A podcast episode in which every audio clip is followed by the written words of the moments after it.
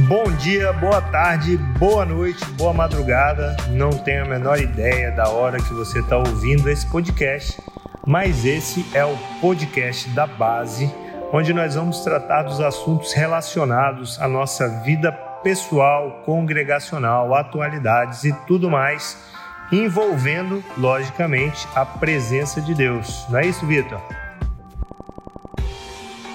É isso aí, estamos aqui para falar sobre tudo que foi importante para a gente viver uma vida que glorifica o Senhor. Vamos lá. Hoje nós vamos conversar sobre a nossa vida pessoal devocional com Deus. Se você perdeu o último podcast, nele nós falamos sobre a nossa vida congregacional. Por que, que a base é uma casa de oração? Por que, que nós acreditamos que todas as igrejas deveriam ser uma casa de oração também? Então, se você perdeu, volta no episódio 1, assiste e depois você vem correndo para cá de novo, tá bom? Então, vamos falar sobre vida devocional. O que é uma vida devocional, Vitor? Cara, a devoção é uma das. É, eu diria que é uma das maneiras que a gente vive a vida cristã, né?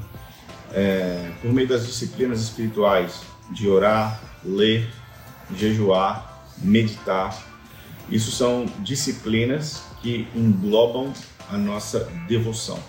Que é o que? A devoção é amar Deus diretamente.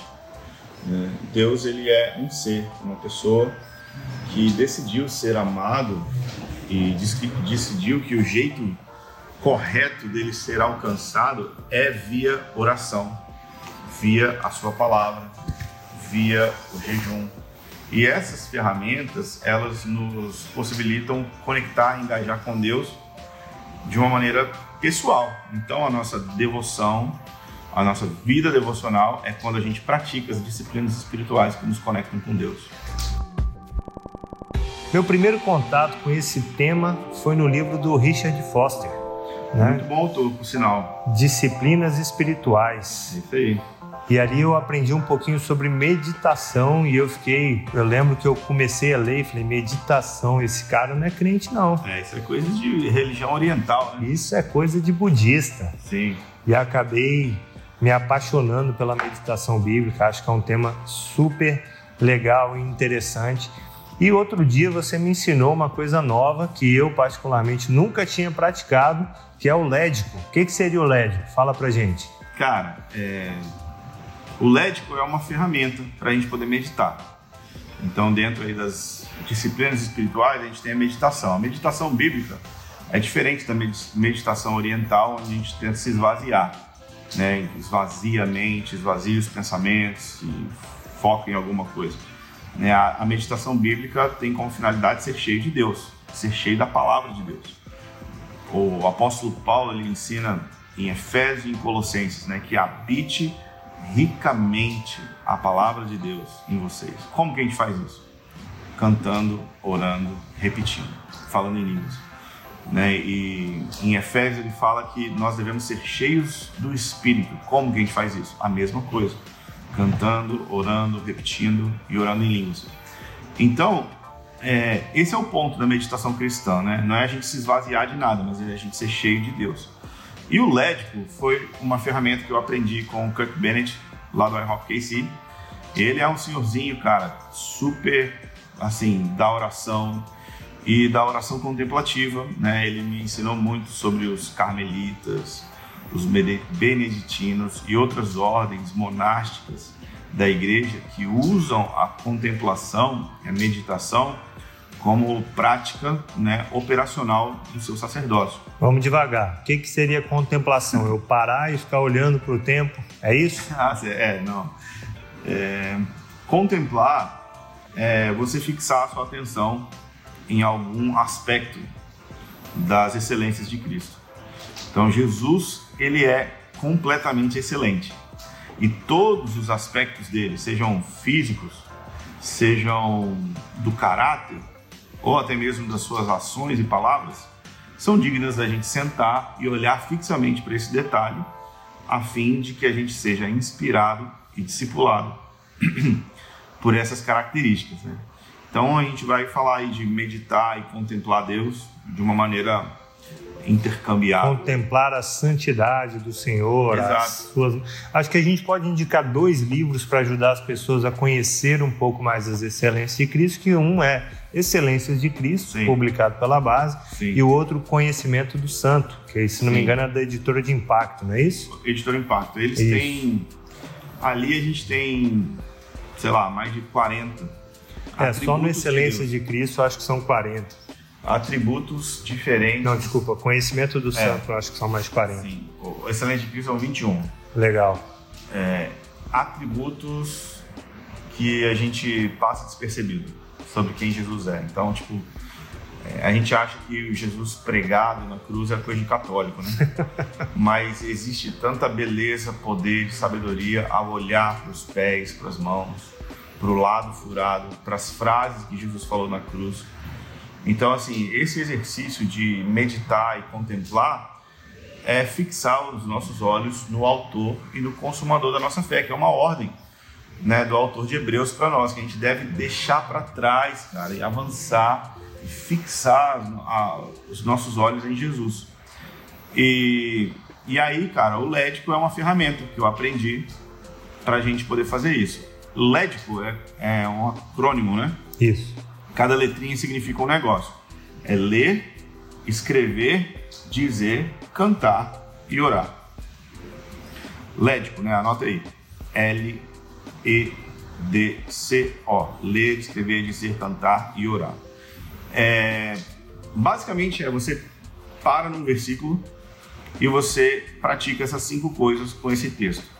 Né? Não é, é um método de estudo, uhum. ok? Não é para você formar teologia. Legal. Ok? Não é para você fazer um esboço para sua mensagem. É para você ter um tempo devocional, pessoal. Eu acho que é importante também explicar para as pessoas que a gente deve ter um tempo devocional não é, direcionado para a formação de um sermão ou para eu dar uma lição no outro.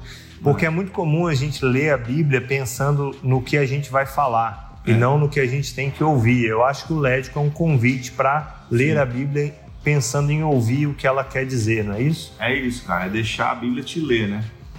Não é necessariamente ler a Bíblia, mas é deixar esse homem que está por trás das letrinhas aqui olhar de volta para gente e a gente ter uma experiência. Então, é, não é um estudo bíblico, é uma Legal. experiência. Legal.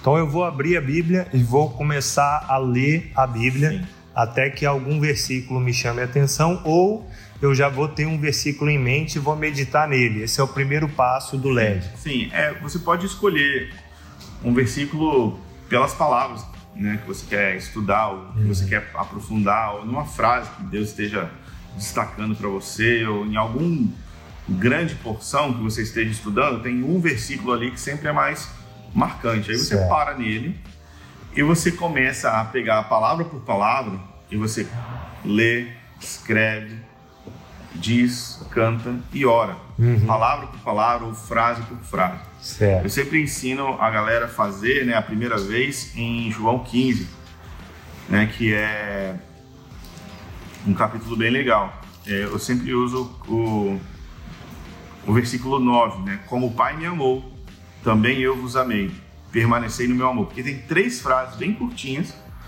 mas que são insondáveis. Né? Porque o Pai me amou. Você pode parar nessa frase, ler, dizer, cantar, orar, repetir, fazer.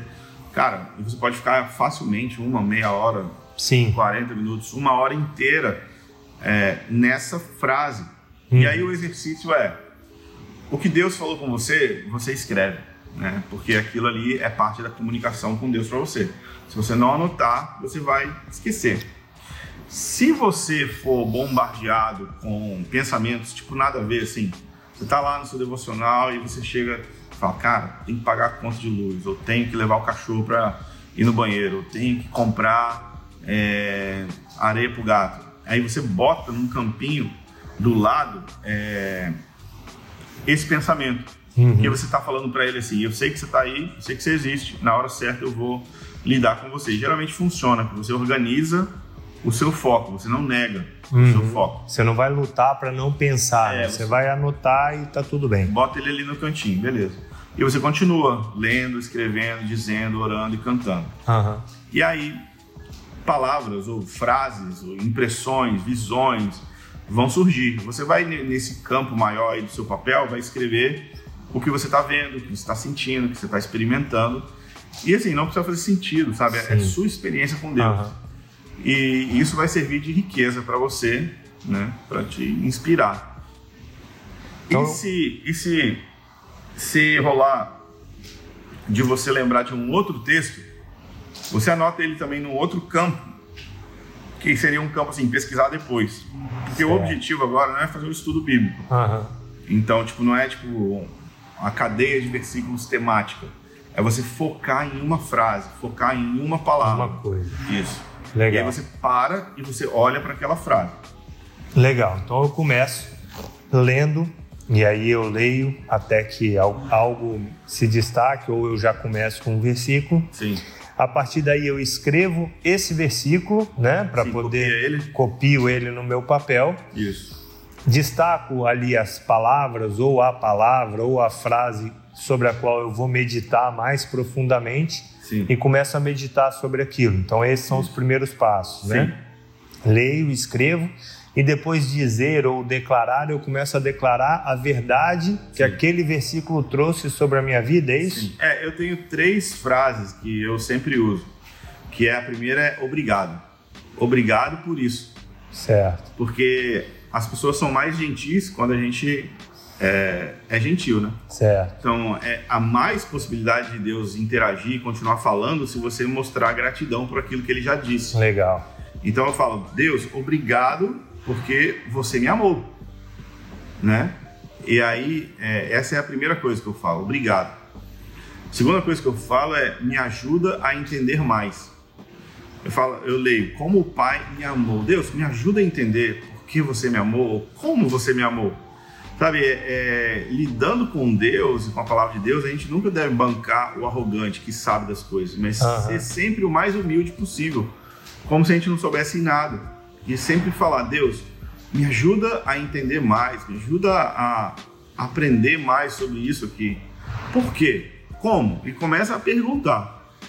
E a terceira é, é, me ajuda a abraçar isso, ou me ajuda a guardar isso. Uhum. Então é um outro acrônimo que eu aprendi com o Mike Bickle, que é obrigado, me, é, me explica Me mais explica. e me ajuda, Me ajuda. a aguardar, a acreditar nisso. Legal. Então eu, eu interajo com o texto sempre né, a partir dessas três. Então, aquilo que perguntas. saltou, você Sim. traz essas três abordagens para aquilo seria, ali, né? seria uma boa Legal. maneira, uma boa maneira de se começar a lidar com o texto. E anotando, né? Cara, muito importante você ter o seu caderno onde você anota esse tipo de coisa, porque a chance de você esquecer é grande, né? Legal. E depois você pode revisitar, né? Sim, e aí você pode pegar isso, expandir dentro do contexto e não com um versículo isolado e transformar numa mensagem. Você não vai começar a dar uma aula de Não. exegese, não. Não, de jeito nenhum. Você não, não tem autorização apostólica para ensinar com base no seu LED. Tá certo. E aí depois vem uma parte que é um pouco constrangedora, né? Pra Sim. gente que não é do universo musical, que Sim. nunca gravamos um EP, Sim. um single. Como seria cantar as escrituras? Cara, é você pegar o seu coração e deixar ele salmodiar.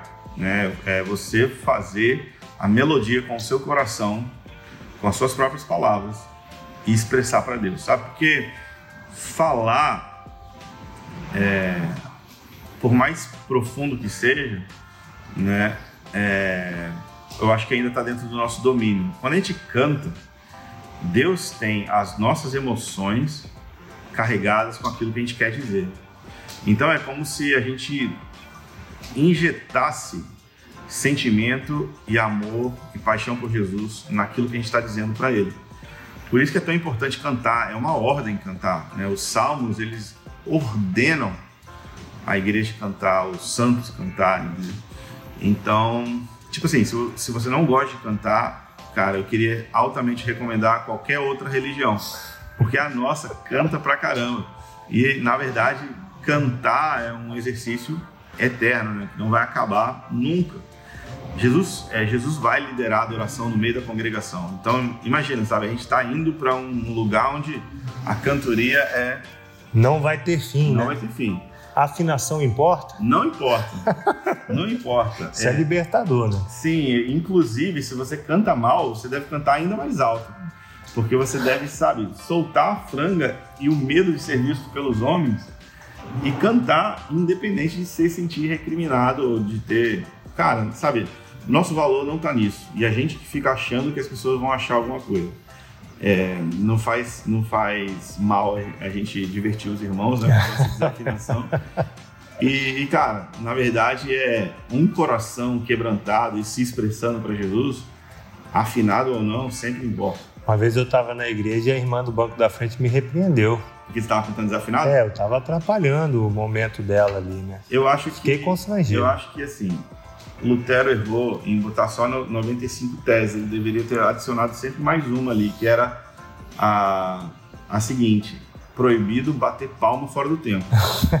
ok? Cantar desafinado é aceitável, mas bater palma fora do tempo. Atrapalha muito, né? atra- É, aí quebra. Aí já, já é um pecado superior.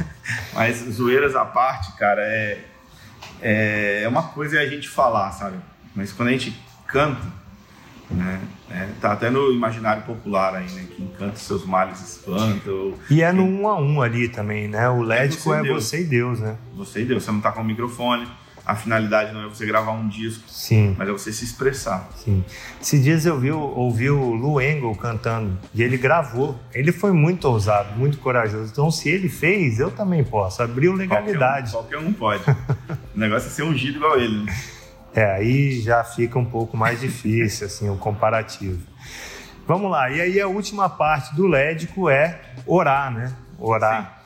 E a gente falou no último podcast sobre oração congregacional, nós como igreja nos mobilizarmos em oração. O lédico até aqui não abordava a oração em si, mas sim uma vida devocional, mas entra em oração. Pelo que eu devo orar no final do meu momento ali devocional? Sim. É, eu acredito que ao usar essa ferramenta, todas as pessoas envolvidas com a sala de oração de alguma forma vão ter mais repertório e mais conteúdo sobre o que orar, né? tanto no microfone quanto individualmente.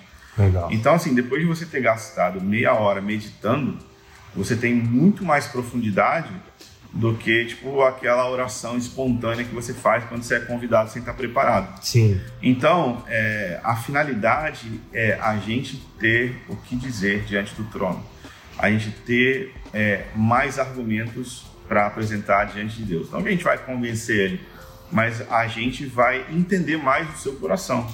Quanto mais a gente fala sobre o que ele disse, não é sobre nós, né? é sobre o que Deus quer. E agora, na sala de oração, a gente não apenas ora os versículos, a gente canta literalmente os versículos Sim. do microfone. Uhum. E agora imagina cantores que faz parte do seu trabalho parar e gastar esse tempo com uma passagem que eles depois vão desenvolver e cantar na, na reunião de oração.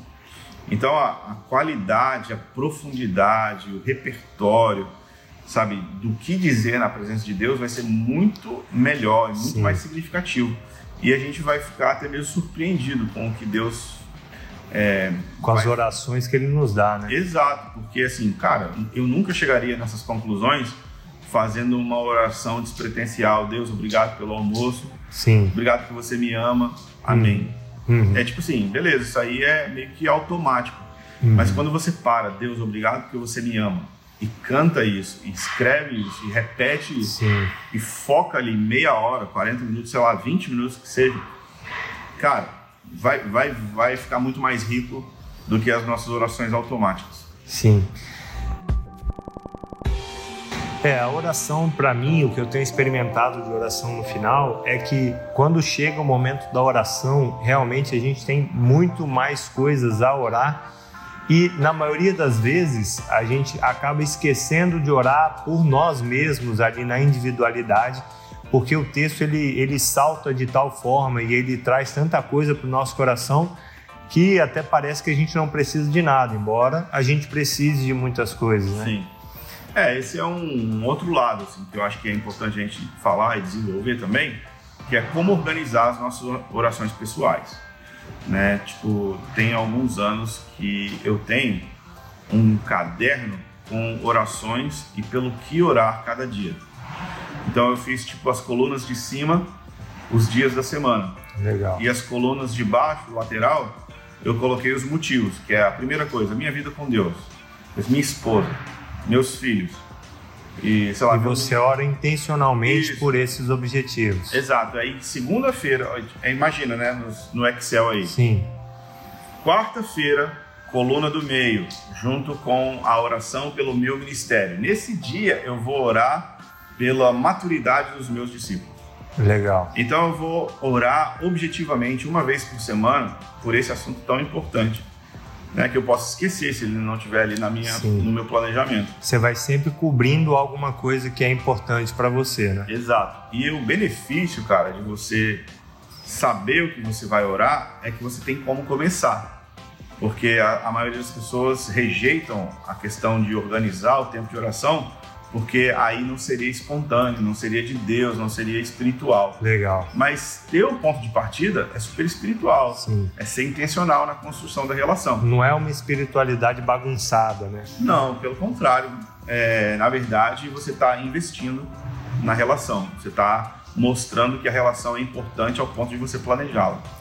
Legal. É igual um casamento, né? Não faz sentido eu falar que amo a minha esposa, uhum. mas se eu não planejar nada em relação sobre isso, a gente vai casar quando?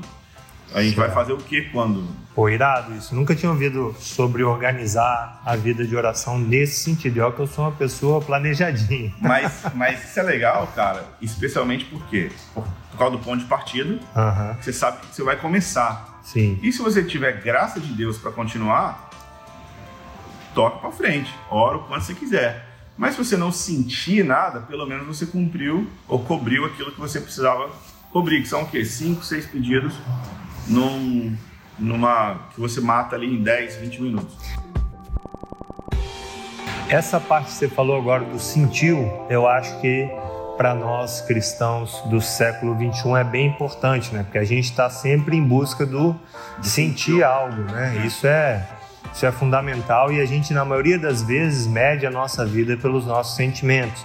E a vida de oração muitas vezes é monótona, né? É. Então, como que eu sustento oração sem sentir nada? Sabe, aquele mês inteiro que eu cheguei no meu quarto, fechei a porta, Mateus 6, e simplesmente parece que ele não veio me recompensar. A gente precisa, antes de sentir, saber. Né? O que vai sustentar a vida de oração não é o que a gente sente, mas o que a gente sabe. Né? Então, se a gente firmar um compromisso de orar quando a gente sente, obviamente a gente vai orar mais ou menos de acordo com os nossos sentimentos. Mas se a gente firmar a nossa vida de oração com base naquilo que a gente sabe sobre Deus, cara, aí você não tem desculpa para não para titubear. Uhum. Você sabe quem ele é, você sabe como ele é. Então a gente precisa ter confiança em algumas coisas. Confiança de que ele ouve a nossa oração, confiança de que ele ama quando a gente está na presença dele, ele ama a nossa presença. Confiança de que, mesmo a gente não sentindo nada, coisas estão acontecendo. E confiança de que ele está orando para que a gente ore. Imagina, cara, Jesus está orando pela sua vida de oração. Não é questão de se vai dar certo quando que de fato a gente vai responder aquilo que Jesus está pedindo para o Pai. Uns domingos desses atrás você falou sobre Jesus, ele chega para ressuscitar Lázaro hum. e ele agradece não pela ressurreição de Lázaro, mas porque ele sabia é. que o Pai estava ouvindo, né? Sim, é impressionante, né, cara?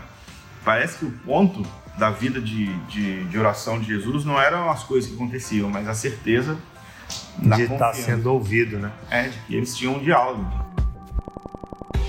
E a gente estava em Curitiba, e aí eu vou te pegar de surpresa. Falei. Porque você falou sobre três pontos ou quatro pontos ali da vida de oração, que eu não sei se você vai lembrar eles todinhos, mas eu lembro de um especificamente, é que Deus gosta do som da minha voz. Você consegue lembrar falar para gente os quatro? Eu lembro, cara. Eu lembro sim. Preguei isso tantas vezes na minha vida já que. Inclusive vai sair um livro, né, meu, sobre oração, que vai incluir esses pontos aí. Mas é a primeira coisa que eu falo é que Deus ama a nossa presença. Como que nós sabemos que Deus ama a nossa presença? O fato de Deus ter nos feito para existir para sempre. Porque antes de todas as coisas, coisas, ele nos desejou diante dele. Então, se ele nos fez para existir para sempre diante dele, é porque ele ama a nossa presença muito mais do que a gente pode hoje amar a presença dele. Legal. Primeiro ponto. Segundo ponto é que Deus ama o som da nossa voz. Assim como Jesus tinha confiança de que o Pai sempre o ouvia, a gente pode entender que quando a gente ora, a gente está dando para Deus, que tem todas as coisas, aquilo que Ele mais deseja. Deus não tem o seu sim voluntário se você não chegar hoje e falar: Deus, eu te amo. E ninguém Uau. pode fazer isso por você. Sim. Ninguém pode orar no seu lugar, ninguém pode dizer: Oi, em nome de Felipe, estou aqui falando que ele gostaria de dizer que te amo. Não significa nada. Sim.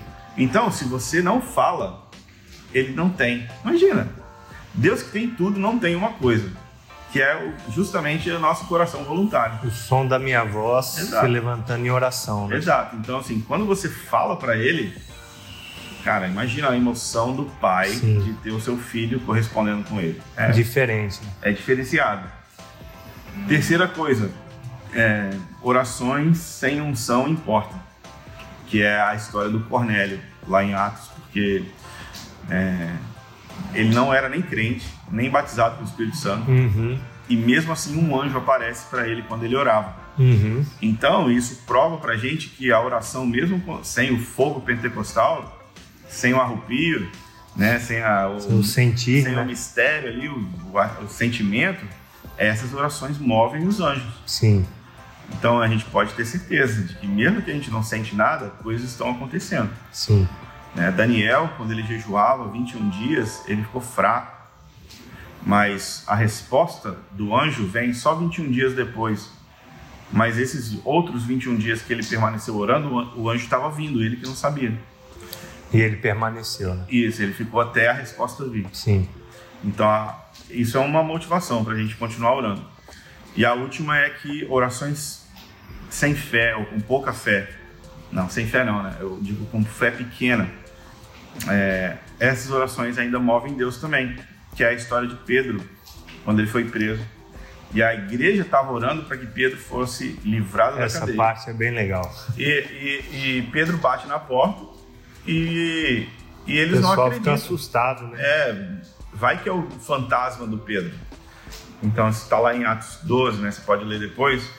Mas é impressionante que eles estavam orando por algo que eles nem acreditavam que poderia que acontecer. acontecer. E mesmo assim acontece. Legal. Então, eu acho que todo mundo aqui, cara, pode orar orações fracas. Pode ter orações com pouca fé. E todo mundo pode crescer na certeza de que Deus ama a sua presença e o som da sua voz. Para a gente encerrar, você sempre fala sobre orar sempre e desistir nunca. E aí a gente tem em Lucas 2 ali dois exemplos muito importantes sobre orar sem desistir, né? Que você estava falando comigo aqui antes uhum. da gente iniciar a gravação, é. que eu particularmente nunca tinha ouvido ninguém falar sobre os dois. Sim. Então acho que esse negócio de orar não dá ibope, né? Para quem está querendo ibope, talvez não seja o melhor ministério, né? Realmente. É, mas que a resposta veio, né? Eles receberam aquilo pelo qual eles estavam orando. Fala pra gente.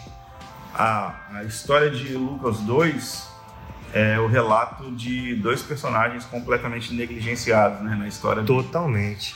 Que a gente passa e vive até mesmo o advento aí da chegada de Jesus ou a infância de Jesus a gente nem lembra, né? Que é Simeão e Ana, que eram dois senhores, né?